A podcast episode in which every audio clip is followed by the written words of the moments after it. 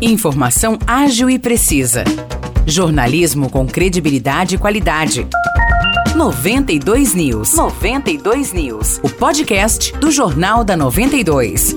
Olá, eu sou Maurice Projan e a partir de agora você fica bem informado sobre as principais notícias do dia em nossa cidade e região. No episódio 639 do podcast 92 News, você confere. Um jovem de 23 anos morreu ontem após sofrer um acidente em uma estrada de terra entre São João da Boa Vista e Vargem Grande do Sul. Segundo apuramos, a vítima, identificada como Gabriel Silveira, fazia uma trilha dirigindo um veículo conhecido como Gaiola, quando perdeu o controle e capotou. O jovem bateu a cabeça em uma pedra e chegou a ser socorrido, mas morreu a caminho da Santa Casa Dona Carolina Malheiros. A polícia investiga o caso.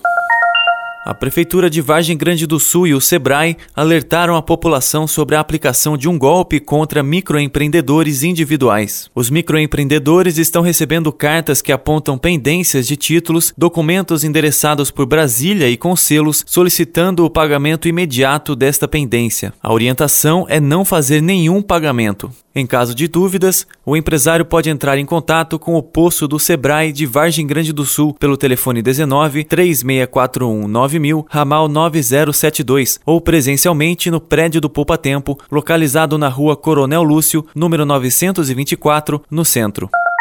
A programação de carnaval segue nas cidades da região. Hoje, em São João da Boa Vista, tem o Bloco do Quintal, das 2 horas da tarde às 9 horas da noite, na Avenida Doutor Durval Nicolau, número 1210. Hoje também tem o Bloco Vem pro Guanabara, das 2 horas da tarde às 9 horas da noite, na quadra de esportes do Jardim Guanabara. Amanhã, mais dois blocos animam o Carnaval Sanjoanense. Das 2 da tarde às 9 da noite, acontece o bloco Leva Eu, na Avenida Doutor Durval Nicolau, número 738. E encerrando a folia, também das duas da tarde às nove da noite, tem o bloco Farofa Trens, no Largo da Estação. Em Aguaí, hoje às 8 horas da noite, a banda Esquina faz show na Praça Central. Mais tarde, às 9 horas da noite, a Poeira Banda Show estará no Ceazinha. E amanhã tem matinê também no Ceazinha, às 2 horas da tarde. Falando agora de Águas da Prata, hoje tem a apresentação de Taila e Banda das 9 horas da noite até a meia-noite na Praça da Bandeira. No repertório, músicas carnavalescas. Amanhã acontece a Feira Gastronômica de Carnaval, também na Praça da Bandeira, das 3 da tarde às 10 da noite. A feira contará com expositores de alimentos e com uma matinê que começa às 6 horas da tarde. E fechando a programação, tem o Samba do Povo, das 7 às 10 horas da noite. A Prefeitura de Águas da Prata informou que nos eventos na Praça da Bandeira, seguranças farão uma revista antes da entrada. Não será permitido levar cooler nas atrações. Em Espírito Santo do Pinhal, tem charanga do Acaiabe a partir das 8 horas da noite. Às 8h15 é hora da turma do Bloco do Jacinto. Já às 8h30, uma das principais atrações do Carnaval de Pinhal, a Rosas de Ouro, tradicional escola de samba de São Paulo, se apresenta. Na sequência, às 9h30 da noite, o grupo Samba Culejo faz um show. E encerrando a noite, tem banda Swinger